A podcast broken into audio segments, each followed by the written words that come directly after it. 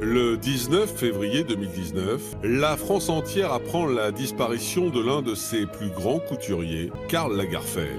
Celui qui a marqué à jamais la mode décède à l'âge de 85 ans. Mode pleure son dernier grand empereur. Le couturier laisse le monde de la mode en deuil. Mais selon les rumeurs, sa fortune ne reviendrait qu'à une seule héritière, Choupette, son chat sacré de Birmanie. Moi vouloir être chat, poum poum poum. Référence à tous ceux qui ont connu. J'étais fan quand j'étais gamin des Powo. Alors, euh, Back to the Past. Euh, ça va vraiment donner des souvenirs à certains. D'autres seront passés totalement à côté. Tu feras des recherches sur internet. C'était vraiment, euh, voilà. Bon, pour le coup, t'as envie d'être un chat, hein t'as envie d'hériter toi aussi. Bon, c'est sans surprise, je dirais, euh, la conséquence d'une génération aussi. Je pense qu'il y a des années de ça, c'était pas concevable. Il n'y a pas d'avis dans ma bouche. C'est juste que je, souligne le fait que c'est un élément intéressant de l'histoire. Le fait de dire je lègue mon héritage à mon chat. C'est à la fois pour moi euh, ironique parce que, bon, on va voir ensemble, et je ne le sais pas, cette émission est sans aucune préparation, enfin aucune préparation, j'exagère un peu, mais tu comprends ce que je veux dire Je n'ai pas de notion au moment où j'enregistre ce passage de l'héritage, de ce que ça représente l'héritage de Karl Lagerfeld. Et en même temps, je trouve que c'est une belle mise en abîme parce que tu as des personnes, tu leur donnes un héritage et elles ne feront pas mieux que le chat. si tant est que le chat fasse quelque chose. Tu vois tout le sous-entendu. Je trouve ça ironique. Bref, on repart sur un héritage, tu dois être surpris parce que je t'avais dit oui, pendant cette période, je ne pourrais pas faire de gros podcasts. Ben, tu vois, j'ai menti, hein, ça arrive aussi. Hein. parfois, on dit des choses et puis là, j'ai vraiment pas le choix parce qu'en fait, pour être tout à fait franc, j'ai pas du tout avancé à cause de mon emploi du temps sur le podcast euh, que, je travaille, que je travaille depuis maintenant plusieurs mois. Et, du coup, malheureusement, comme j'ai du retard, ben, je reprends un peu le cours normal des choses et je pense même qu'on va basculer euh, sur euh, qui veut être mon associé pour le prochain épisode parce que ça sera plus simple pour moi et le podcast sortira quand il sortira, tu auras une surprise et ce jour-là tu diras waouh, ça valait vraiment le coup et ça vaut vraiment le coup. Bref, sans plus de transition, je te rappelle l'usage, prends le téléphone d'un ami et abonne-le sauvagement à cette émission ou alors laisse-moi des étoiles et un commentaire là où tu m'écoutes. On a 163 avis sur Apple Podcast. Merci à André Dean, à Running13, à Badneg, etc. commentaires que vous me laissez, ça me touche beaucoup et c'est ce qui aide cette émission à exister. Une émission qui n'a pas changé depuis des années, qui est un petit peu particulière. Je fais de l'analyse de documentaires. J'espère que ça te plaît toujours autant et l'analyse des qui veut être mon associé. Là, ça fait vraiment longtemps que je ne l'ai pas refait et pour être franc avec toi, je vais reprendre les qui veut être mon associé parce que euh, vraiment je kiffe ça. Puis là, il y a la nouvelle saison encore qui arrive. Donc bref, je pense que semaine prochaine, on bascule sur une nouvelle saison avec les qui veut être mon associé. Et puis, le jour où le gros podcast sortira, il sortira. Va sur immobiliercompagnie.com. Dans l'onglet formation, il y a ma formation et je t'offre 300 euros en promotion. Je te laisse cliquer, tu verras. En plus, tu as du contenu et tout, c'est génial. Fonce. Si tu veux t'améliorer dans l'immobilier et l'investissement, c'est le produit qu'il te faut. Sinon, tu vas dans les livres, tu cliques, tu cliques et tu les reçois dans ta boîte aux lettres. Ou alors, tu prends un coaching avec moi, une demi-heure, une heure. Tu as le choix et on travaille sur ton projet. Sans plus de transition, Patrick, Magneto. C'est à Hambourg, en Allemagne, que Karl Lagerfeld voit le jour le 10 septembre 1933. Il a grandi dans un milieu plutôt très aisé. Il a un père euh, industriel euh, qui a fait fortune dans le lait en conserve et une mère qui est très importante dans sa vie, qui était une vendeuse de lingerie, mais qui est devenue une grande snob euh, bourgeoise. Au sein du manoir familial, le jeune Karl s'épanouit au milieu de ses livres et de ses dessins de mode. Karl était un enfant solitaire. Il avait la passion du dessin très tôt et la passion de la beauté. C'est déjà un enfant euh, assez cultivé, hein, euh, déjà pour, euh, pour son âge, un peu efféminé, et ça se voit. Déjà à l'école, il était à part, il voulait pas se mêler avec les, les autres petits. Il était déjà extrêmement habillé, euh, correctement, avec une veste, une chemise. Il était déjà extrêmement élégant. Il a très jeune accompagné sa mère dans ses achats, son shopping d'élégante. Euh, il a assez tôt euh, vu un défilé de Dior. Alors ce que j'adore dans les histoires où les enfants euh, finalement ont des parents qui ont de l'argent, c'est que on a déjà ce... Alors, on, a on apprécie plus, je pense, globalement, tous autant que nous sommes, les histoires où finalement le, la personne, elle part de rien et, et elle s'en sort, et il y a quelque chose de noble là-dedans. Mais moi, personnellement, j'ai encore plus d'admiration pour les enfants qui ont des parents qui ont de l'argent, comme Karl Lagerfeld. Je ne savais pas du tout qu'il avait des parents comme ça. Alors d'abord, pourquoi? Parce que c'est très difficile d'exister. En fait, ça, les gens le sous-estiment complètement. Quand tu as un de tes deux parents qui a une forme de réussite de quelque sorte qu'elle soit. Et je vais même aller au-delà de la réussite parce que tu peux d'ailleurs ne pas réussir et avoir une forme de notoriété. Moi, je pense que dès l'instant qu'il y a un des deux parents qui a une forme de notoriété, un poids euh, plus important dans, dans- dans la vie de l'enfant, c'est très compliqué pour l'enfant d'exister. Parce que du coup, il va devoir exister sans pour autant euh, vivre au travers d'eux. Et la société aura tendance à te faire exister au travers d'eux. Et je sais de quoi je parle. C'est quelque chose auquel je pense très souvent me concernant.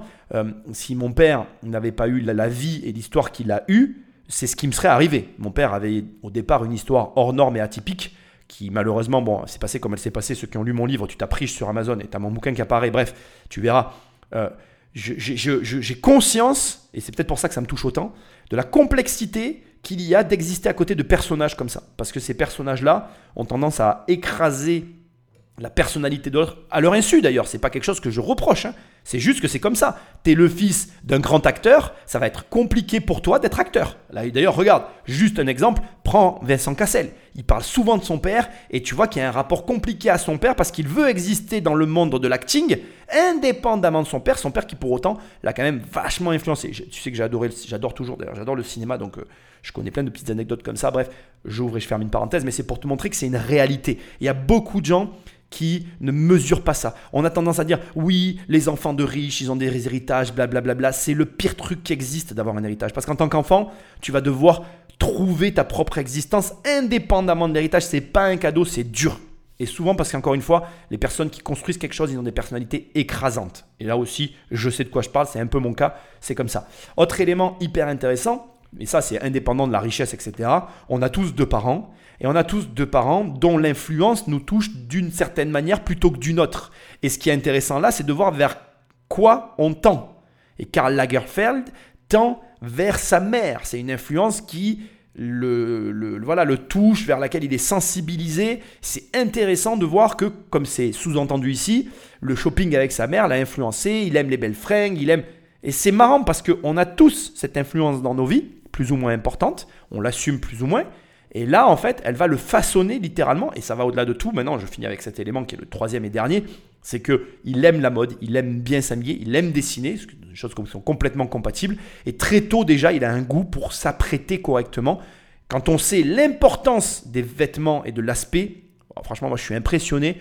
Là encore une fois, on se rend compte que la réussite, certes, il y a une partie, on pourrait attribuer ça à la chance, au hasard, etc. Je peux l'entendre. Mais pour moi, tu n'enlèves pas la masse énorme de travail. Quand dès l'enfance, comme ça, tu dessines de, de- la couture, des vêtements, tu es sensible à ça, que troisièmement, alors, alors premièrement, tu dessines. Deuxièmement, tu y es sensible. Troisièmement, tu t'habilles et t'aimes t'habiller. Et en plus, tu veux pas te mélanger aux autres parce que tu trouves qu'ils s'habillent mal. En fait, tu es prédestiné à travailler dans le monde de la mode. Et finalement, tu travailles ton apparence depuis euh, que tu es enfant. C'est devenu quelque chose de naturel au point où, pour les personnes à l'extérieur, bon ben voilà, on se dit, le mec a un don. Oui, il a un don, mais enfin, il a un don qui travaille depuis toujours. En grandissant, Karl Lagerfeld se rêve en créateur de mode. Pour quelqu'un qui s'intéresse, comme lui, très tôt, au dessin, à l'art et à la mode, évidemment, la capitale la plus proche euh, qui offre cet univers, c'est Paris. À 19 ans, soutenu financièrement par son père, il quitte alors son Allemagne natale pour rejoindre Paris, la capitale de la mode. Quand il est parti faire de la mode à Paris, son père lui a donné de quoi vivre tout à fait euh, confortablement, puisqu'il avait, à l'époque, il épatait ses copains à Saint-Germain avec une voiture décapotable qu'il payait déjà pour tout le monde. Et donc, euh, on l'appelle euh, Milk Rich, c'est-à-dire le- le- l'enfant du lait. Il est riche grâce, grâce au lait, puisque son père a bâti sa fortune sur le, sur le lait concentré. Ce n'est que plus tard qu'on va euh, l'associer à ce qu'il fait vraiment, c'est-à-dire des dessins de mode. J'ai le sourire parce que ça correspond à ce que je viens de te dire à l'instant, Milk Rich. tu vois, les gens lui donnent le surnom. Mais c'est une chance, hein. il a eu la chance d'avoir un rêve, donc il faut quand même que tu gardes ça en tête, il faut avoir un rêve. Et là, se mettre en place tout de suite. On est dans l'intro de ce podcast et tu vois directement, les ingrédients sont toujours les mêmes. Je veux dire, et, tu les connais. Et en fait, c'est ça qui t'empêche de passer à l'action. Et pourtant, il n'y a pas plus. Il te faut quoi? Un rêve, un rêve qui soit si fort, qui t'habite tellement que bah, il n'y a rien qui t'arrête pour justement passer à l'action. Il te faut, mais on va dire, un lieu qui corresponde à l'accomplissement du rêve. Il est dans l'Europe, la capitale mondiale de la mode, mais la capitale européenne de la mode, c'est Paris. Boum, il va à Paris, donc il déménage. j'en ai marre de répéter ça tellement c'est facile, mais bon voilà. Et après, c'est là où effectivement le bas blesse. Tu vas pouvoir me dire, oui, mais il avait de l'argent financé par son père, il a pu se consacrer à son rêve. C'est à ça que ça sert l'argent en fait.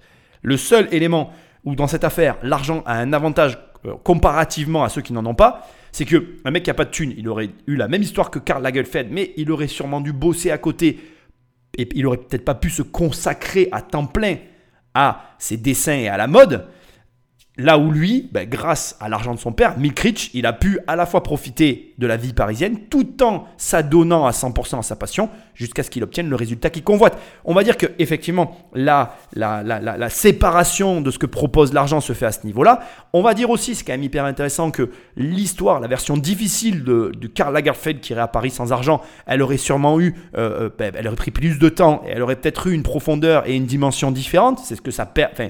Cette partie-là de galère, elle donne, euh, elle donne, on va dire, un résultat toujours différent des gens qui ne galèrent pas. Mais il ne faut pas croire que euh, ce, résultat soit mieux ou moins bien. Il n'y a pas de notion de qualité dans ce que je suis en train de dire.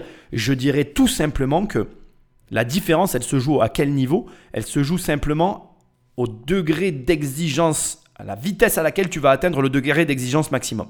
Quand tu n'as pas d'argent, tu vas avoir une phase d'acceptation de demi-mesure. Quand tu as de l'argent, cette phase, elle n'existe pas, puisque tu sais que l'argent te permet l'exigence et que l'exigence, elle t'ouvre les portes du luxe, de, de voilà, de, de, la, d'une forme, on va dire, de création à laquelle euh, ben, l'absence d'argent ne te permet pas d'accéder.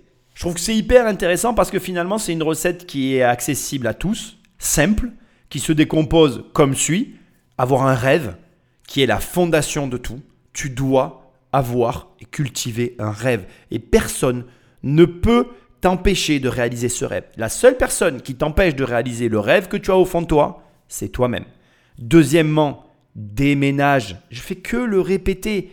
Déménager, c'est l'outil le plus puissant vers la réalisation de tous tes rêves. Et troisièmement, et euh, bon, après on arrêtera là, bien évidemment, passe à l'action dans le domaine que tu désires. Et d'ailleurs, fait amusant, que tu n'aies pas d'argent pour réaliser le rêve ou que tu aies de l'argent n'a aucune importance. Ce qui va juste changer, c'est la vitesse à laquelle tu vas atteindre l'objectif, tout en sachant que de mon point de vue, je le redis parce que c'est important, en galérant, tu vas tirer un bénéfice que n'aura jamais la personne qui a de l'argent dès le départ, à savoir la débrouille, une approche différente, une vision unique qui auront une valeur parfois supérieure sur le marché que les personnes. Et encore, bon, c'est discutable. Je ne veux pas dire qu'il y a de valeur supérieure parce que, comme je viens de te dire, après, il y a l'exigence qui se mêle à l'opération et comme elle se mêle de toute façon à un moment donné ou à un autre, c'est ça qui va euh, réguler, on va dire, euh, le projet. Bref, je m'égare comme d'habitude.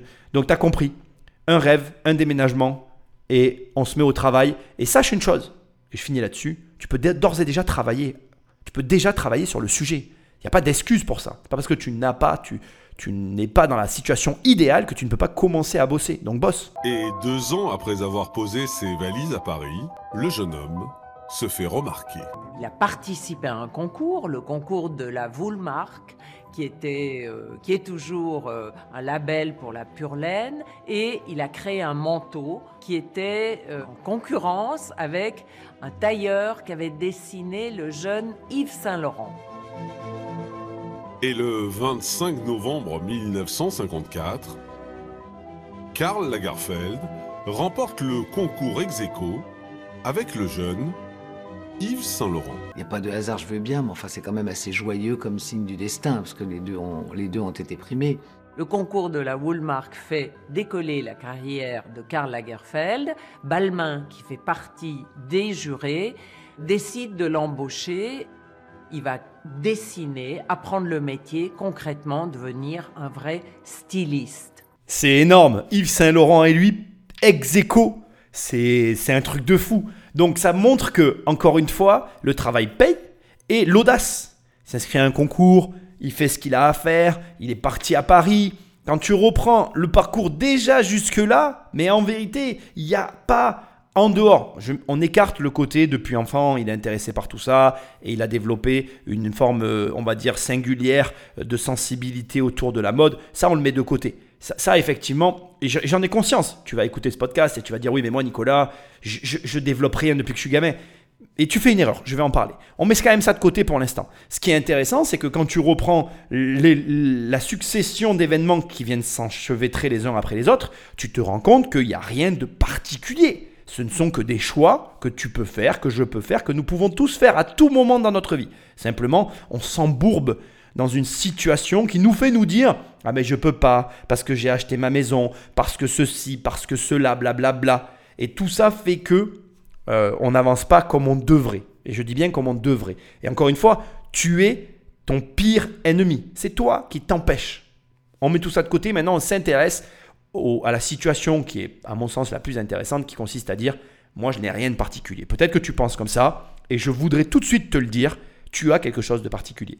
Soit tu l'as oublié, soit tu ne t'en rends pas compte, soit tu ne le vois pas, c'est très souvent le cas. Et ça signifie quoi? Ça signifie tout simplement qu'en fait, dans euh, ta passion ou dans ce que tu fais, il y a moyen soit de le monétiser, alors je suis désolé, je ramène ça à l'argent, mais c'est quand même une réalité, soit de le valoriser, c'est-à-dire que tu fais déjà quelque chose qui a une grande valeur, mais tu ne le perçois pas. Bref, dans ce que tu es actuellement, il y a, et c'est sûr, et c'est pour tout le monde pareil, il y a forcément des choses qui ont une énorme valeur mais que tu ne perçois pas.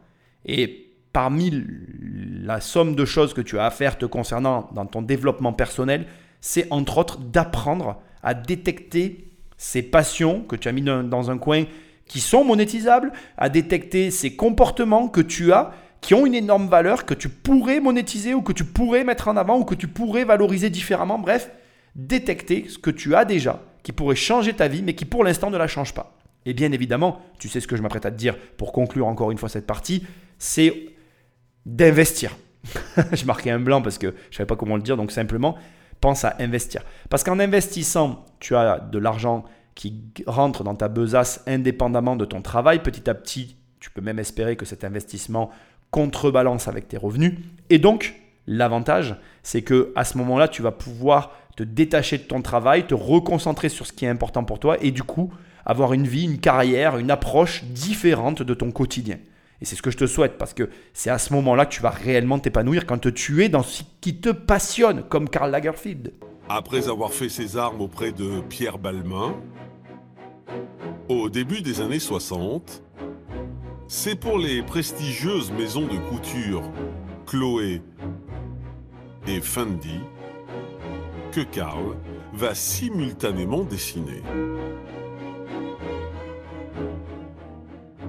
Il travaille vite, bien, il comprend tout de suite, il appréhende la marque et il sait faire un style pour Chloé qui est très féminin, un style graphique pour Fendi qui est beaucoup plus bourgeois et à chaque fois il sait s'adapter, intégrer l'esprit d'une marque pour en, en donner euh, une représentation stylistique. Pas mal la forme, je trouve encore un peu trop gonflé derrière là, il faut enlever tout ça. hein. Karl surprend par son talent et très vite, sa carrière décolle. C'est incroyable ce qu'il n'a pas pu faire, celui-là.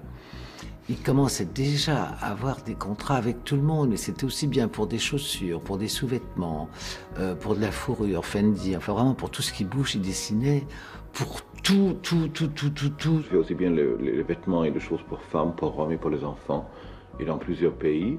Et en général, je ne fais jamais deux fois la même chose.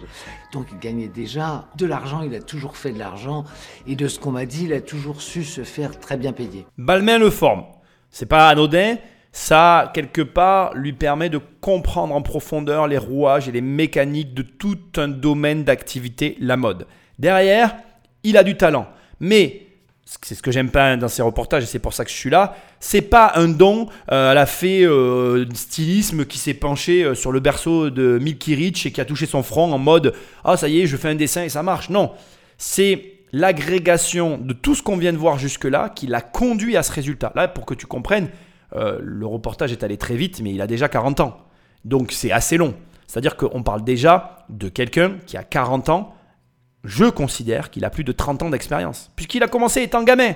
Donc forcément, quand à 40 ans, tu as 30 ans d'expérience, tu as un énorme avantage sur tous les autres. Et encore, on pourrait même aller plus loin parce que apparemment, il aime la mode depuis qu'il est enfant. Bref, fermez la parenthèse. Il faut comprendre maintenant un dernier élément du capitalisme qui est essentiel et que je veux souligner parce que tu le sais, mais c'est important de l'entendre. Bien évidemment, Karl Lagerfeld, il rapporte de l'argent à toutes ses marques. C'est pas, oh, on va le voir, il a un bon style et tout. Non, non, pas du tout. Il est extrêmement exigeant envers lui-même d'abord, ensuite sur les collections. Du coup, cette exigence, elle se retranscrit au niveau des ventes. Les ventes explosent et comme c'est rentable, on revient le voir. Et en plus, il y a un phénomène qui, qui est hyper intéressant avec Karl Lagerfeld et il le dit dans ce reportage et je trouve ça très intéressant. Je refuse de faire deux fois la même chose. Ça veut dire que quatre marques viennent le voir, quatre marques auront quatre styles totalement différents et donc elles ont la garantie tout en ne se faisant pas forcément concurrence, de travailler avec le meilleur, en ayant des pièces différentes, en pouvant, continuer d'évoluer sur leur marché, sans qu'encore une fois elles se cannibalisent les unes les autres. Ça, c'est considérable, c'est très intelligent de sa part, mais je le remets sur la table, imagine le niveau d'exigence. C'est plus facile de prendre un modèle qui marche et de le dupliquer à l'infini et de dormir sur ses lauriers que de faire ce que fait la Karl Lagerfeld, à savoir je m'impose de ne jamais faire la même chose et que ça doit toujours être original, euh, euh, en concordance avec la marque, etc. etc. Donc encore une fois, il n'y a pas de hasard en fait. Est-ce que tu as ce degré d'exigence envers toi-même? Soyons francs, la plupart des gens ne l'ont pas. C'est tout. Combien de fois tu refais les choses dans ton travail jusqu'à atteindre le meilleur niveau qu'il soit? Tiens, par exemple, petite chose que tu ne sais pas. Dans ces podcasts, je peux enregistrer jusqu'à 4 fois le même passage jusqu'à ce que j'ai le contenu qui me corresponde. Ça ne veut pas dire que c'est le meilleur podcast du monde, mais je fais mon maximum pour que tu aies le plus de valeur possible. Donc la question, c'est toujours la même. À quel niveau tu places le résultat que tu veux délivrer aux personnes avec lesquelles tu travailles? Ce niveau d'exigence que tu t'imposes est égal simultanément avec ton niveau de connaissance au niveau de revenu que tu reçois. Plus tu sais de choses, plus tu peux être exigeant, plus tu es exigeant, plus tu gagnes d'argent. Ça paraît presque simple, mais ça ne le serait pas si c'était pas aussi difficile. T'as compris ce que je voulais dire.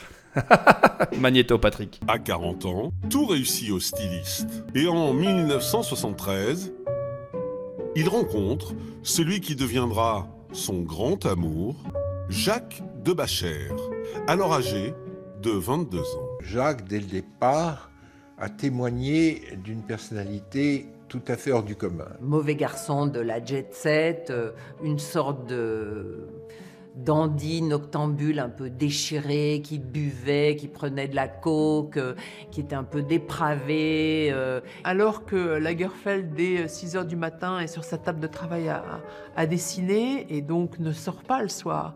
Jacques de Bachère sort pour lui. Et il vient en rapporter les parfums euh, à, à Karl Lagerfeld et, et- d'une certaine façon l'inspirer. Bon, je vais pas parler ici de la vie privée de Karl Lagerfeld avec Antoine de Bachère. Ça ne me concerne pas, ce n'est pas mon propos. Juste ce que je trouve intéressant ici, c'est les opposés qui s'attirent avec une forme d'inspiration. Bon, moi je la modère, mais je pense que c'est réel. J'y crois en tout cas. Je la modère un peu juste par mes propos en disant que je la modère, mais je fais rien pour l'étayer parce que j'ai tendance à croire à ça. Mais une partie de moi se dit. euh, bon, bref, peu importe. Je vais pas me dire ce que je me dis, ça n'a pas d'importance. Juste ce que je veux que tu vois, c'est le contraste. Le contraste euh, de Karl qui travaille comme un fou et de, de son conjoint du moment qui sort et lui s'autodétruit sans aucun jugement de ma part. Simplement, j'essaye de souligner le fait que il n'y a pas de hasard en fait. La plupart des gens préfèrent la version de Karl Lagerfeld à un don et il a réussi parce qu'il a eu de la chance plutôt que d'entendre ou de voir le côté, euh, on va dire, euh, complètement euh, fou du volume de travail qui a été donné justement au projet que Karl Lagerfeld essayait de, de construire. Donc c'est vrai que c'est vrai que on a tous plutôt envie de devenir riche rapidement et on a tous plutôt envie de croire que ça se fait facilement et qu'il existe une certaine méthode qui nous permettra de... Et encore une fois, l'argent rapide, il existe. Je ne dis pas qu'il n'existe pas. Il y a de l'argent rapide et ça existe. Mais il y a aussi de l'argent long. Il y a toute forme d'argent sur cette planète. Ça dépend après de plein de caractéristiques que tu développes, de compétences que tu vas obtenir et de ce que tu mets en œuvre pour les avoir justement. Et là, on le voit très clairement, on en a un qui bosse, un autre qui en profite. Ça a créé une forme d'équilibre dans un couple.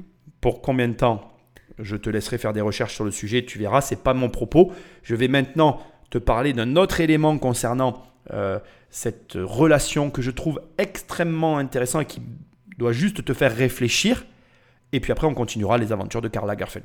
Jacques de Bacher dépend entièrement euh, de Karl Lagerfeld, matériellement en tout cas. Karl l'adorait, il l'a entretenu, il lui a même euh, offert un appartement. euh, Alors évidemment, euh, on pourrait dire c'est un gigolo et c'est un gigolo. Euh, c'est vrai.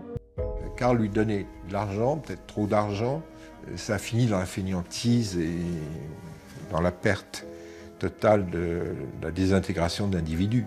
On peut dire la vérité. Et ça, euh, Karl s'en est un peu voulu de ça quand même. Mets de côté le jugement du fait qu'il l'ait offert, entretenu et accepté plein de choses. On rentre pas dans tout ça. Juste intéresse-toi aux propos qui viennent d'être tenus. Surtout à la fin, il lui a offert un appart. Il vivait matériellement à son crochet. Et ça a fini en désintégration de l'individu et avec un mec qui avait plus une poêle, un poil dans la main et une canne. Le poil était devenu une canne, le gars était feignant et ne faisait plus rien. Ça montre quoi? On revient au début de l'émission. T'es un héritier, t'as rien à prouver, l'argent arrive facilement, ben tu vas te laisser aller. C'est ce vers quoi tu tends. Alors bien évidemment, c'est une généralité. Tous les héritiers ne finissent pas comme ça, toutes les histoires ne se passent pas comme ça, mais c'est ce vers quoi l'être humain tendra si rien n'est fait pour le faire se bouger. Et c'est le malheur de tout ça. C'est que vraiment on se rend compte que donner de l'argent à quelqu'un, c'est faire perdre la valeur de l'argent à la personne et ça détruit l'individu. C'est un grand malheur. Moi, je suis contre le don d'argent de quelque sorte qu'il soit. Il n'y a aucune raison de recevoir de l'argent pour rien en fait. Tu dois obtenir l'argent justement par force de ta réflexion, de travail, de tes investissements. Et il n'y a que à ce prix-là que tu vas comprendre comment tout ça fonctionne. Si tu ne le fais pas, si tu ne passes pas, si tu ne passes pas par le chemin, ben malheureusement, il y a de grandes chances que tu te ramasses la tête contre le sol. Et crois-moi, quand tu tombes de ta hauteur sur un trottoir, peu importe le trottoir, ça fait mal. Bref, on revient à Karl Lagerfeld, c'était une parenthèse, je la trouvais intéressante. De son côté, Karl Lagerfeld poursuit son ascension professionnelle. En 1982, c'est la grande maison de couture Chanel qui le contacte pour lui proposer le poste de directeur artistique. C'est la stupéfaction dans le monde de la mode. Personne ne peut imaginer qu'un Allemand va reprendre Chanel. Quand il arrive chez Chanel, c'est compliqué quand même. hein. Chanel est, un- est en perte de vitesse. Vieillissant, il n'y a plus que Simone Veil et Marie-France Garot qui s'habillent en Chanel à l'époque. hein. Pourtant, en seulement deux collections, Karl Lagerfeld redonne à cette prestigieuse maison ses lettres de noblesse. Il a raccourci les jupes, il les a un petit peu resserrées, un peu jupe-crayon mais en plus court. Et tout d'un coup, euh, le tailleur en tweed, euh, qui est plutôt, euh, qui est- plutôt pas très jeune à la base, tout d'un coup devient quelque chose de hyper fun avec du plastique, du Scooby-Doo, des camélias en, en plumes. Alors, les mannequins les plus en vogue se pressent pour défiler. Il avait dans ses défilés les- la cabine la plus, la plus incroyable de, de la mode, vraiment. Entre Naomi, Carla, euh, euh, toutes les autres filles qui étaient là, c'était hallucinant. Ça, ça a été le grand démarrage. En plus que là, avec la maison Chanel, Karl allait gagner beaucoup, beaucoup, beaucoup d'argent. Beaucoup plus qu'avant. L'engouement autour de ces collections permet au directeur artistique de négocier des conditions financières exceptionnelles avec les patrons de la marque. Ça tournait autour du million, mais de, il y avait plusieurs collections, et puis il a continué parallèlement à faire d'autres d'autres créations pour d'autres marques, je crois. Les frères Wertheimer, qui sont les propriétaires de Chanel, lui font confiance et, à vrai dire, acceptent toutes ces conditions. Il va négocier d'avoir un très gros budget euh, pour, en fait, alimenter, couvrir de cadeaux les rédactrices de mode et, en fait, préparer le terrain et faire sa propre publicité en même temps que celle de Chanel. Avec le succès vient donc également la fortune. Alors j'ai le sourire parce que moi j'ai connu cette époque, Naomi Campbell euh, et tous ces mannequins stars. C'est moins le cas aujourd'hui, il y a moins. Enfin moi je m'intéresse moins à tout ça. C'était bon, c'était pas la même époque, peu importe, on va fermer la parenthèse parce que sinon je vais partir dans un truc de nostalgie et euh, il y en a toute une partie d'entre vous qui ne seront pas avec moi ou pas d'ailleurs, peut-être que je me trompe, tu me le diras d'ailleurs. Euh, laisse-moi un commentaire si jamais tu fais partie de la même génération que moi et que, que tu te rappelles de, de, cette vague de mannequins stars qu'on avait avec euh, Naomi Campbell, Claudia Schiffer, etc. qui après ont fait du cinéma. Bref, bon, blabla, tu connais tout ça. Je te laisse me laisser une petite euh, sous cette euh, émission, là où tu l'écoutes, euh, en signe euh, de, soutien. bon, ce que je trouve exceptionnel, c'est qu'on a quelqu'un déjà ici qui a un certain âge. Et alors, on va pas se mentir, il, a, il, gagnait de l'argent, plus que la plupart des personnes en France. Il gagnait déjà pas mal d'argent. Il avait une famille qui avait de l'argent, donc on va pas faire genre qu'il gagnait pas d'argent. Mais ce que je veux te dire, c'est que malgré tout le talent que j'aurais pu prêter à Karl Lagerfeld tout le long de cette émission jusqu'à ce stade, je veux que tu entendes que la consécration s'est jouée là maintenant, quand il reprend la maison Chanel. Et ce qui est vraiment intéressant, c'est que moi j'appelle ça des faits d'armes. Pour moi, c'est un fait d'armes. C'est-à-dire que là, il a fait quelque chose de marquant, quelque chose qui va euh, le transcender, qui va faire qu'à partir de là, il y aura un avant et un après. Il prend une maison de luxe comme Chanel et il la remet au goût du jour. Et à partir de là, unanimement, tout le monde va dire Karl Karl Lagerfeld est une référence. Et ce qui est aussi intéressant, c'est quand on voit les coulisses de comment ça se passe, il y a, et c'est intéressant de l'entendre, le talent dans le dessin et la création, mais il y a quand même derrière du marketing avec le fait de couvrir de cadeaux les rédactrices en chef des journaux qui sont le relais de la presse euh, qui touche à la mode et ce sans quoi tout ça n'existe pas. Et c'est d'autant plus intéressant pour moi que ça te montre que toi qui m'écoutes, tu dois élargir tes connaissances. Là où je suis hyper heureux de m'être lancé sur Internet, c'est que j'ai appris le marketing. En apprenant le marketing, j'ai découvert tout ce système dont j'étais totalement ignorant. Et je comprends que de la même manière que dans la négociation, il y a énormément d'argent à gagner, il y a énormément d'argent à gagner, à savoir quel levier actionner lorsque tu veux créer une marque, lorsque tu veux créer une identité, etc. etc. Et c'est important de le comprendre parce que Karl Lagerfeld, comme il l'a dit, il l'a fait d'une pierre deux coups. Il a à la fois dumpé, redoré, reconstruit l'image, de Chanel, mais au passage, il a construit son image. Et la construction de son image a élevé son, sa valeur sur le marché. Et à ce stade, si tu comprends le processus qu'a utilisé Karl Lagerfeld pour devenir ce qu'il est devenu, tu comprends comment on construit un empire. Parce qu'à partir de là, comme tu l'as entendu, Karl Lagerfeld a construit sa propre fortune. C'est un homme qui a vécu euh, dans le luxe et la beauté, hein, si je puis dire. hein. C'est pas pour rien d'a- d'ailleurs qu'on l'appelait Kaiser Karl. hein. Il a vécu comme un aristocrate, ce qu'il n'était pas.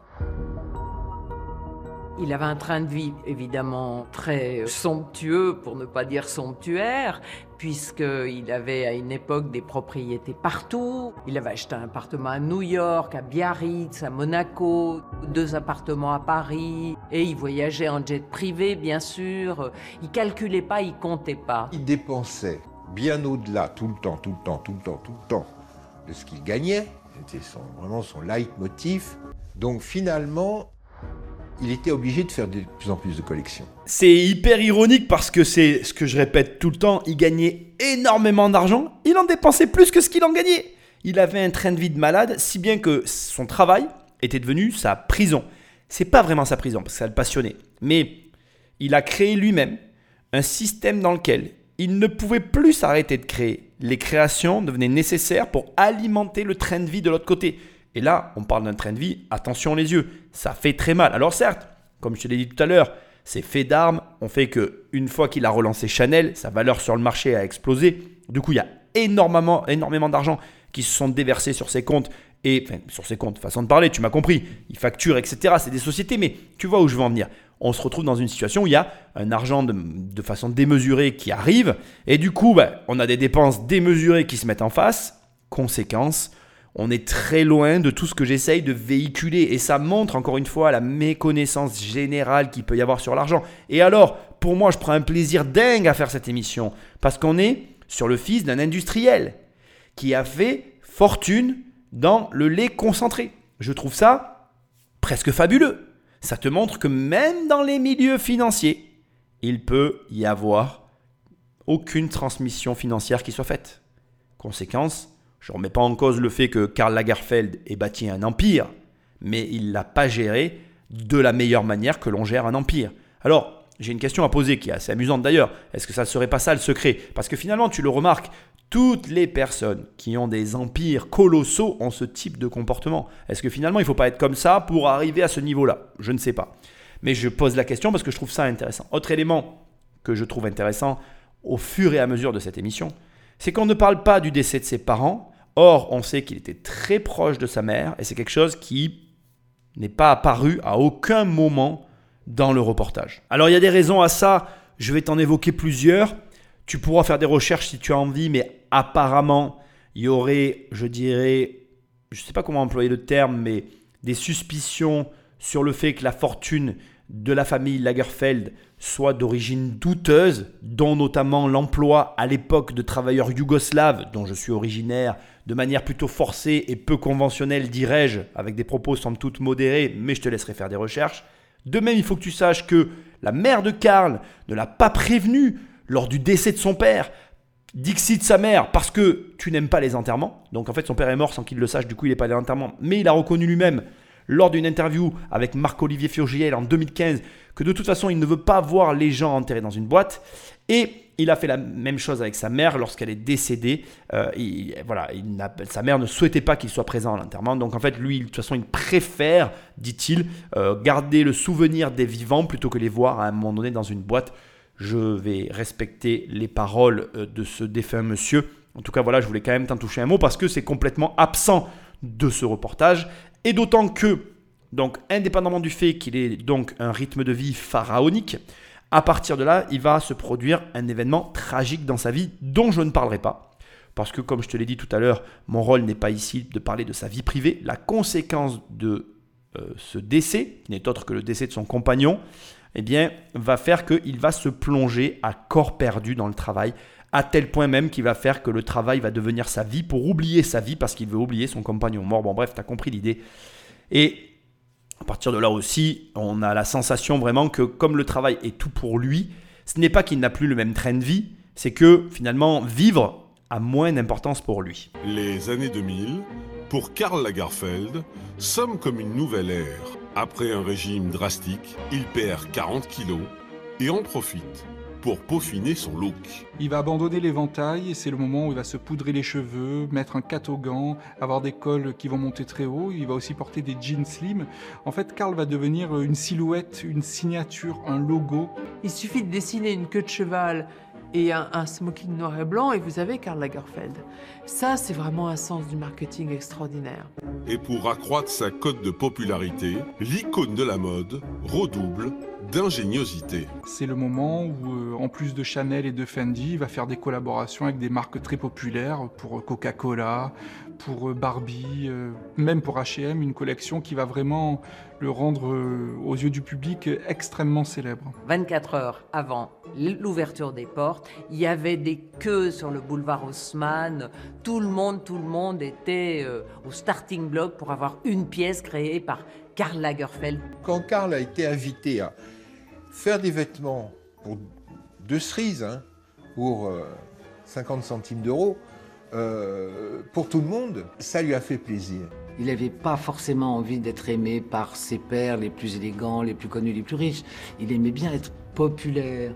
Je crois qu'il a un certain respect, contrairement à ce qu'on peut penser, pour le populaire et pour les gens populaires. Il disait au moins quand les gens me rencontrent, euh, ils me trouvent plutôt sympa. Je ne sais pas s'il a le désir d'être proche des gens, mais en tout cas d'être proche de la jeunesse. Et, euh, de, toujours exister surtout. D'exister en tant que produit, sauf que le produit c'est lui. Et ça, c'est le dernier level du niveau du marketing, c'est-à-dire que c'est le boss de fin. Quand le produit ça devient toi, ou quand ton produit devient le nom du produit, le meilleur exemple c'est Velux, t'es devenu le boss de fin des fenêtres de toit. Quand on parle d'une fenêtre de toit, on ne dit pas fenêtre de toit, on dit un Velux. Mais Velux c'est une marque. Donc la marque Velux est devenu le nom du produit. Et quand tu atteins ce niveau-là, tu es le boss de fin du produit. C'est toi qui as atteint le niveau maximum dans le domaine dans lequel tu te trouves. Et c'est ça que certaines personnes devraient viser. Ce qui est intéressant avec Karl Lagerfeld, c'est qu'il a soigné son image à un point où, comme ça a été dit, des lunettes, une queue de cheval, boum, c'est Karl Lagerfeld. D'ailleurs, je t'invite à, regarder un petit peu les, chaussures avec le K, la casquette avec le K, où on retrouve à l'intérieur en effet d'ombrage inversé, hyper quali d'ailleurs, le truc génialissime, bien pensé. On revoit le Karl Lagerfeld à l'intérieur de la casquette, c'est magnifique. Je veux dire, là, on est pour moi euh, au sommet du marketing, c'est top. Et donc, je trouve ça génial parce que ça te montre à quel point tu peux travailler sur toi pour atteindre un niveau d'excellence énormissime. Sauf que, et je dois le préciser ici, on est dans un excès terrible. À ce stade, je pense que tu l'as compris, la météorite Karl Lagerfeld est devenue ce qu'elle est devenue. À quel prix? Est-ce que tu es sûr? De vouloir ce résultat Il a tout perdu, sa vie est devenue son travail, son travail est devenu sa vie, à tel point qu'il n'y a plus de distinction entre l'un et l'autre, et il s'est auto-détruit à l'intérieur parce que l'amour de sa vie a disparu. Ce que je comprends complètement. C'est comme ça. Je suis pas là pour épiloguer et j'ai pas envie de parler euh, de, de, sujets personnels parce que ça n'a rien à faire. Bien que je veux quand même que tu saches que quand tu atteins un certain niveau de business, tout s'entremêle. Tout est un et un est tout. Et ça devient très compliqué de faire la distinction des choses. Et pourtant, j'ai un conseil à te donner. Essaye de garder un équilibre. Fais les choses pour obtenir des résultats financiers, ça c'est bien. Mais fais les choses aussi, pas que pour le financier, pour y prendre du plaisir. Détache-toi, ne tombe pas dans ces excès. Même si je suis très mal placé pour parler de tout ça, même si je n'ai aucune euh, volonté pour réussir à rééquilibrer ma vie et que je suis souvent un des mecs les plus déséquilibrés du monde et le plus mal placé pour te donner ce genre de conseils, vraiment, je t'assure, il faut arriver à des moments à couper et à trouver, on va dire, un point où on se retrouve soi-même avec ses proches, avec sa famille. Ça fait du bien.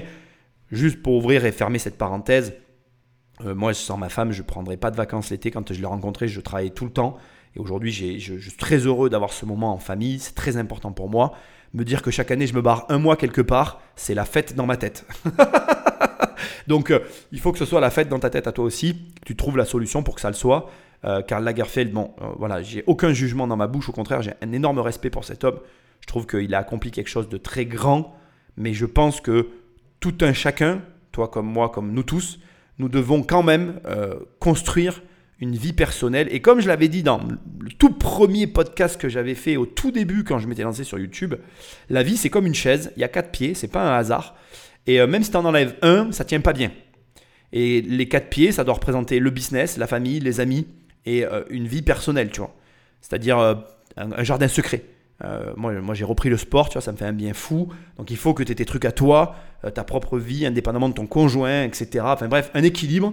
Et encore une fois, voilà, une chaise, il y a quatre pieds et c'est pas un hasard. Désormais connu du grand public et apprécié par ses pairs, Karl Lagerfeld fait tout pour se renouveler en permanence. Chacun de ses défilés est désormais un événement. Et il crée des décors, mais à tomber à la renverse. Il, crée un vaisseau spatial, un supermarché avec des caddies et tous les produits, euh, une forêt, un immense jardin, le nôtre, à la Versaillaise et tout. C'était mais euh, stupéfiant. C'est plus que le vêtement et les mannequins, mais c'est le décor, la musique, etc.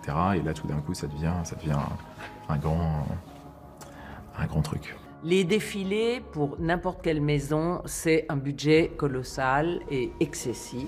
Mais euh, chez Chanel, ça dépassait les bornes. C'était des centaines de milliers d'euros.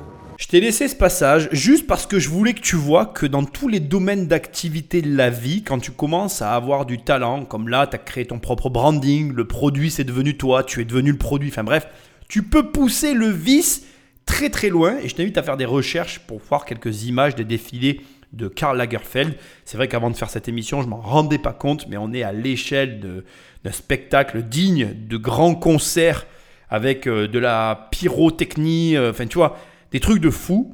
Et parce qu'en fait, du coup, le mec avait du talent. Et du coup, il s'autorisait un petit peu toutes les folies. Du coup, il créait l'événement. Comme il créait l'événement, il alimentait sa machine. Il se renouvelle, comme elle le dit. Enfin bref, ça devient un cercle vertueux presque. Et c'est agréable parce que tu te rends compte qu'en fait, il n'y a pas de limite. Qui aurait pu dire que des défilés de mode auraient l'allure de concert? Ben, Karl Lagerfeld. Et il l'a fait. et je te dis tout ça parce qu'en fait, je veux que tu comprennes qu'il n'y a pas de limite en fait. Très souvent, c'est nous-mêmes qui nous limitons. Et cette émission, elle est sous ce signe-là. Et il y a plein d'exemples dans la vie où finalement, ton principal problème, c'est de manquer d'originalité, mais pas dans le sens, euh, voilà, il n'y a pas besoin, je sais pas comment dire en fait, tu as juste besoin de connecter les points en fait. Je, je, suis désolé parce que j'aime pas le ramener à moi, mais c'est tellement facile. Moi, quand j'étais jeune, je rêvais d'écrire, j'écris des livres sur l'immobilier, tu vois.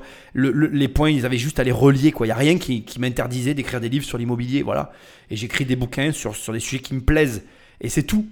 donc, fais ce que t'aimes, en fait. Tu es dans un domaine d'activité, tu étais passionné par un autre, ben relis les points. Il n'y a rien qui t'empêche de le faire, rien ni personne. Je veux dire, là, il te le montre. Karl Lagerfeld, euh, styliste, qui fait des concerts de mode. Pourquoi pas? Après tout, si ça marche. Et, c'est là où, je trouve dommage que tous autant que nous sommes, on n'ose pas relier les points. Je pense que tout le monde a quelque chose à apporter, tout le monde a quelque chose à dire d'intéressant, et, tout le monde a quelque chose d'intéressant à faire. Et comme je l'ai dit tout à l'heure, tout le monde a déjà un talent qu'il pourrait exploiter et qui, pour je ne sais quelle raison, n'exploite pas. Donc fais-le. À un moment donné, arrête de te dire que ça n'est pas possible et commence par faire ce que tu peux déjà faire. C'est souvent ça, en fait, le meilleur début, c'est qu'est-ce que tu peux faire? Eh bien, fais-le tout simplement. Le 19 février 2019, celui que tout le monde considère comme le pape de la mode rend son dernier souffle. Personne ne savait qu'il était rentré à l'hôpital, y compris ses plus proches. Et vraiment, euh, personne ne s'y était préparé. Personne ne pouvait imaginer qu'il meurt finalement. Quand vous avez un, personnage comme Karl, en fait, hein, qui devient une icône, euh, personne s'y attendait vraiment. Donc forcément, ça a été un choc, parce que c'est forcément un grand personnage, et c'est toujours triste de quand ça s'arrête. Dès l'annonce du décès, les hommages se multiplient de toutes parts. Et si la succession professionnelle de Karl Lagerfeld est assurée par Virginie Viard, sur le plan privé, un seul nom revient. Les icônes ne peuvent pas mourir et il s'est tellement employé à devenir cette icône que lorsque sa mort est déclarée, eh bien c'est un choc pour tout le monde. Alors comme c'est expliqué, j'ai coupé énormément de passages. Je t'invite à aller voir l'émission. Ça s'appelle L'héritage de Karl Lagerfeld. Et euh, il y a énormément de coupes. En gros, euh, il a caché à tout le monde qu'il était malade. Les gens n'ont pas découvert l'origine de la maladie, mais par contre sont tombés des nues le jour de sa mort, dans la mesure où il était devenu le produit. À aucun moment tu te dis qu'un produit va mourir. Le produit est mort. Et ben, malheureusement, j'ai envie de dire, ça a produit un choc pour tout le monde. Alors, la passation professionnelle avait été réalisée, comme si il avait senti que la fin approchait. Par contre, euh, comme on va le voir maintenant, et c'est moi qui vais te l'expliquer, la passation privée, elle, n'a pas du tout été faite. Alors, j'ai coupé beaucoup de passages parce que j'ai pas envie de rentrer dans les euh, blablatages. Euh, voilà, moi, le, potinage ne m'intéresse pas. Globalement, ce que tu dois savoir, c'est que le chat a, a, eu un traitement particulier. Et en fait, Karl Lagerfeld a fait en sorte que son chat devienne un produit. Et donc, son produit, Choupette, rapporte 3 millions d'euros par an. Et elle est autonome puisque la gouvernante qui s'occupe de Choupette, elle est sur le testament. Elle a euh, comme mot d'ordre de s'occuper de Choupette, mais ses frais sont payés par le fait que Choupette euh, rapporte de l'argent. Tu comprends? Donc la boucle est bouclée. Donc le chat a hérité du savoir-faire de Lagerfeld d'une certaine manière, puisque le chat est autonome. En gros, il y a eu un testament qui a été déclaré par la suite par l'un des légataires et qui a donc, lors d'une interview sur TF1, euh, clamé haut et fort comme étant d'abord en tête de liste du testament, sans vraiment préciser euh, de détails. Mais surtout, ce qui était intéressant, c'est qu'il a dit qu'il y avait sept personnes de nommées sur le testament, dont la gouvernante, avec un détail hyper important. C'est que l'ensemble des personnes sur le testament dépendent de Karl Lagerfeld. Entre ceux qui ont été construits au niveau de leur image et professionnellement par Karl Lagerfeld, et ceux qui dépendaient de lui, que ce soit au travers de leur salaire ou de leur profession qui était liée de près ou de loin à Karl, la quasi-totalité des personnes sur le testament, à part peut-être deux, et je ne veux pas dire de bêtises, donc euh, je n'ai pas tous les noms du testament, mais bref, tu comprends ce que je veux dire, étaient dépendants de lui. Et Certains parlaient d'une cour autour de Karl Lagerfeld, parce qu'il y a non seulement l'héritage des parents de Karl Lagerfeld qui étaient déjà très riches, mais qui s'est ajouté par-dessus l'héritage entier de Karl lui-même. À savoir que je t'ai évoqué pendant cette émission l'existence d'une marque, la marque K, Karl Lagerfeld, qui vraisemblablement lui appartient, et dont l'un des légataires testamentaires était l'égérie. Ce qui est donc hyper intéressant maintenant, c'est de bien comprendre que toutes ces personnes, aujourd'hui, ont un enjeu financier colossal à être l'héritier de Karl Lagerfeld. Comme très souvent, dès l'instant qu'il y a un héritage, dès qu'il y a de l'argent, il y a des intérêts. Dès qu'il y a des intérêts, il y a des humains. Et malheureusement, comme tu vas le voir, ben, le but maintenant, c'est de déduire ce qui a été fait, ce qu'il y a, parce que est-ce qu'il y a, parce que Karl Lagerfeld dépensait quand même beaucoup d'argent, et puis surtout, qui fait quoi pour obtenir les gains? On parle pas du loto là, hein. on parle d'un héritage. Un an après la mort de Karl Lagerfeld, il y aurait donc sept héritiers. Comment va se dérouler la succession entre les héritiers? Et surtout, que vaut réellement la fortune? De Karl Lagerfeld On parle de 200 millions. 600 millions, ce serait peut-être le chiffre le plus fiable. Certains ont dit 1 milliard, donc euh, ça, ça me paraît encore, encore moins concevable. Un milliard, mais ils auraient déjà dépensé. Un milliard. Et ça leur a amusé de savoir qu'il avait un milliard sous le coude. Avant de répartir la fortune de Karl Lagerfeld entre ses héritiers, un inventaire de ses biens doit donc être effectué. La succession de, Karl Lagerfeld, oui, on peut, on va pouvoir la, qualifier de succession complexe. Pourquoi? Déjà parce qu'il y a un nombre de biens très importants, des biens immobiliers, mais également des biens mobiliers, des œuvres d'art, hein, euh, et certainement aussi des sociétés. Donc, il va falloir déterminer tout ce patrimoine et ensuite le valoriser. Alors avant qu'on aille sur la suite, je trouve ici l'élément très important, d'autant que tu vas être touché, surtout si tu es un investisseur entrepreneur comme moi, ou notre spécialité, je pense la tienne aussi, c'est de multiplier les sociétés et les biens immobiliers. Et les biens mobiliers aussi, quand tu commences à t'y mettre, les biens mobiliers c'est très intéressant, comme euh, l'a spécifié le notaire. La problématique des biens mobiliers, c'est qu'il faut les évaluer, les répertorier. Il peut y avoir du vol, des disparitions, de l'emprunt. C'est quelque chose de plus complexe le mobilier. Mais concentrons-nous sur ce que l'on comprend. Ce qui est intéressant ici, c'est la rumeur. Tu te rends compte? On commence à 200 millions, puis il y a quelqu'un qui dit, bon, vraisemblablement, on est plutôt sur 600 millions, et puis on finit à 1 milliard. Ce qui est délirant. Ce qui est marrant, c'est d'abord de comprendre bien l'incompréhension générale des gens, parce qu'une société, ça veut tout dire et rien dire. Tu peux avoir plein de sociétés qui ont des millions d'euros de biens immobiliers, mais des millions d'euros de dettes. Actif, point passif. À l'arrivée, il n'y a pas tant que ce que tu imagines. Deuxièmement, on est, à mon avis, sur un montage complexe. Il va y avoir des sociétés à l'étranger et, il faut l'ajouter aussi, on est sur un énorme dépensier. D'ailleurs, tu remarqueras, je l'ai beaucoup coupé au montage, mais il y a un de ses amis qui a intervenu tout le long, qui a clairement dit qu'il était un énorme dépensier. Et donc, c'est facile d'imaginer que quelqu'un possède un montant, un patrimoine, de l'argent à profusion parce qu'il a un rythme de vie. Mais la réalité, et c'est tout ce que j'essaye de faire depuis toujours, c'est qu'il peut ne pas avoir d'argent. Je suis désolé de te le dire. Il peut avoir gagné dans sa vie les 200 millions et il peut tout simplement les avoir claqués. Est-ce que ça veut dire qu'il ne restera strictement rien? Quand tu as brassé 200 millions dans ta vie, il ne peut pas rien rester. Mais une dizaine de millions tout au plus, allez, une vingt ou une trentaine de millions avec les biens immobiliers, réalisable. Malheureusement, tu peux ne pas me croire, mais c'est une triste réalité. Le problème, c'est réellement le comportement avec l'argent, pas ce que tu vois. Il y a des gens qui ont l'air très pauvres et qui ont énormément de pognon, et il y a des gens qui n'ont pas une thune, qui en claquent une tonne mais qui ont quand même pas une thune. Et le problème est là, c'est qu'en matière d'argent, c'est là, là, quand on l'enterre, qu'on va savoir la vérité.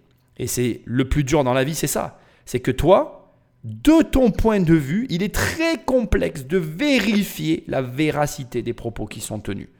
Et malheureusement, on va voir ce qu'on nous dit, mais on va devoir le découvrir ensemble. D'autant qu'il se pourrait qu'il ne soit pas si conséquent.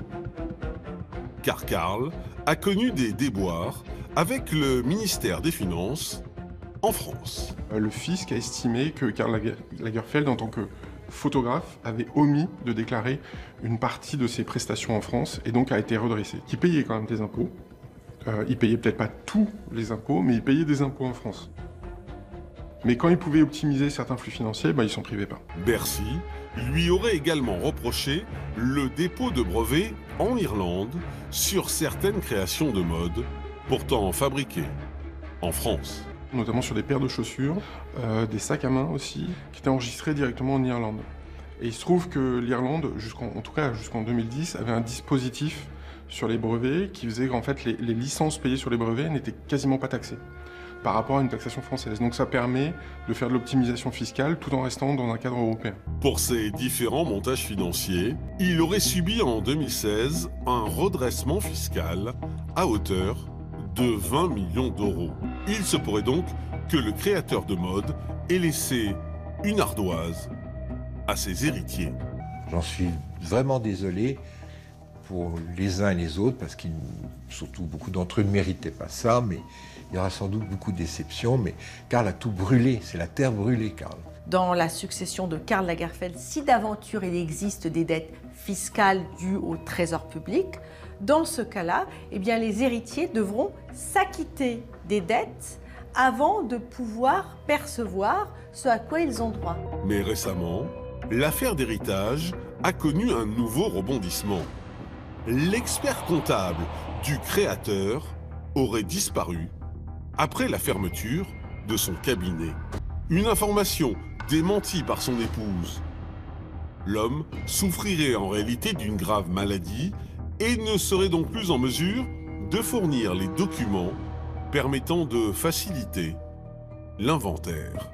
Et je crois qu'il va falloir attendre encore longtemps parce qu'à ce jour, on est toujours en train de faire l'inventaire et euh, ça peut prendre plusieurs années. Alors j'ai plusieurs choses à te détailler parce que je pense que c'est important. Premièrement, euh, l'optimisation de flux financiers et le fait que le fisc les redressé de 20 millions. Euh, alors le pourquoi du comment et est-ce que ça fait de Karl Lagerfeld un mauvais citoyen? La réponse est non. En réalité, il faut comprendre que la situation de Karl Lagerfeld est singulière, mais pas euh, que lui, il y a d'autres personnes dans sa situation. On est face à quelqu'un qui est internationalisé. Il a des revenus qui proviennent de différentes sources internationales. Et l'aspect international ici permet des optimisations que un simple Français ne peut pas avoir. Donc ça, c'est quelque chose que je veux que tu entendes.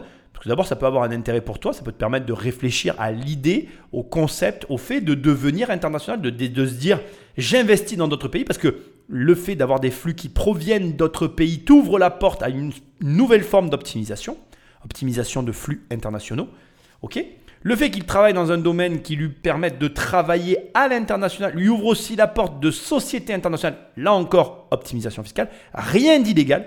Et par contre, le fait que du coup, il joue sur les lois fiscales internationales, le mettent en danger fiscalement sur son lieu de résidence, la France, là où la fiscalité est la plus sévère. Bon, ben, j'ai envie de te dire, c'est un petit peu une conséquence d'un choix. Après, moi personnellement, je salue complètement le courage de rester en France indépendamment de toutes les possibilités qui s'offraient à lui, parce que comme tu l'as entendu, il avait des biens euh, dans le monde entier. Et euh, c'est quand même à noter. Il faut savoir que euh, alors, au moment où moi je, comment je dire, au moment où moi je parle de cette émission, j'ai fait des recherches et je veux que tu comprennes des particularités qui touchent Karl Lagerfeld sur différents points. Premièrement, Karl Lagerfeld, il n'est pas d'origine française, il est d'origine allemande. Et donc, tu l'as entendu, mais il a acheté des biens à Monaco, ce qui lui donnait, ou plutôt lui octroyait le droit de bénéficier euh, des avantages monégasques qui ne sont pas ouverts à des Français de pure, souche. C'est-à-dire que si tu es né en France, tu ne peux pas bénéficier des avantages monégasques. Il faut être forcément étranger. Donc Karl Lagerfeld, lui, avait accès à Monaco, pas de la même manière que toi et moi. Premièrement, il faut le préciser, ça a un intérêt parce que le comptable qui a disparu, c'est le même comptable qui a placé de l'argent à Monaco et bizarrement, il a disparu. Moi, j'ai envie de dire, euh, comprendra qui pourra mes sous-entendus, mais je trouve ça quand même euh, ironique par, par la situation que la seule personne qui pouvait lever le voile sur des sommes placées à Monaco est disparue. ça c'est dit, je ne vais pas en dire plus, j'ai pas, rien trouvé là-dessus, mais euh, voilà. Autre élément hyper important, c'est qu'il y a eu des ventes aux enchères qui ont eu lieu entre le moment où l'émission a été faite et aujourd'hui, et le résultat d'une seule des ventes, donc je vais te donner moi le résultat d'une vente, d'accord, sont quatre fois supérieurs aux estimations. Donc on avait estimé qu'il allait vendre pour 3 millions d'euros euh, d'objets mobiliers de valeur pendant la vente euh, aux enchères. Et le produit des- de ces ventes aux enchères a réalisé 12 millions d'euros de bénéfices. Donc ça te montre que Karl Lagerfeld, non seulement il avait bon goût, mais il s'y connaissait extrêmement bien, de manière générale, dans le luxe et dans la mode, parce que que ce soit les fauteuils euh, ottomans qu'il a vendus et toutes les pièces qu'il a pu vendre pendant cette vente après son décès, hein, qui se sont vendues, ça a quand même rapporté pas mal d'argent. Le fisc, de ce que j'ai trouvé aussi dans mes recherches, a bien récupéré les 20 millions d'euros. Et par contre, de ce que j'ai trouvé euh, aussi dans mes recherches, l'héritage aurait fondu comme neige au soleil. Il ne resterait pas grand-chose en sachant qu'aucun héritier, toujours à ce jour, n'a touché un seul centime de l'héritage de Karl Lagerfeld. Ce qui est hallucinant, puisqu'à un moment donné, c'est quand même lui qui a travaillé pour avoir tout ça, c'est quand même lui qui a créé tout ça. Et euh, franchement, euh, bon ben voilà, c'est vraiment... euh, oui, c'est- hallucinant. Moi, je reconnais que ce système d'héritage en France est un petit peu désuet à mon sens. Je comprends pas bien, je vois ça comme de la spoliation, mais c'est mon opinion personnelle, ça n'engage que moi. Euh, Karl Lagerfeld a fait, euh, a fait, a fait sa vie, il a, il a créé ce qu'il a créé. J'ai rien trouvé sur la marque de Karl Lagerfeld. Je ne sais pas à ce jour ce qu'elle produit, à qui elle appartient. En tout cas, toujours est-il que ce que l'on peut dire à ce stade, c'est que la seule hum, créature, l'animal qui s'en est le mieux tiré, c'est son chat. voilà, je sais pas comment dire. Là, j'ai eu un bug. Mais celui qui s'en tire le mieux dans cette affaire, c'est le chat. Parce que lui, du coup, Karl Lagerfeld, il a lancé sa carrière, il a un Instagram et tout. Je l'ai trouvé, hein, tu, peux, chercher sur euh, Instagram, c'est Choupette officiel. Il fait quelques placements de produits encore aujourd'hui. Les placements de produits payent sa nounou et le chat s'en sort très bien. Donc c'est celui qui s'en a encore le mieux tiré dans cette affaire par rapport aux autres héritiers.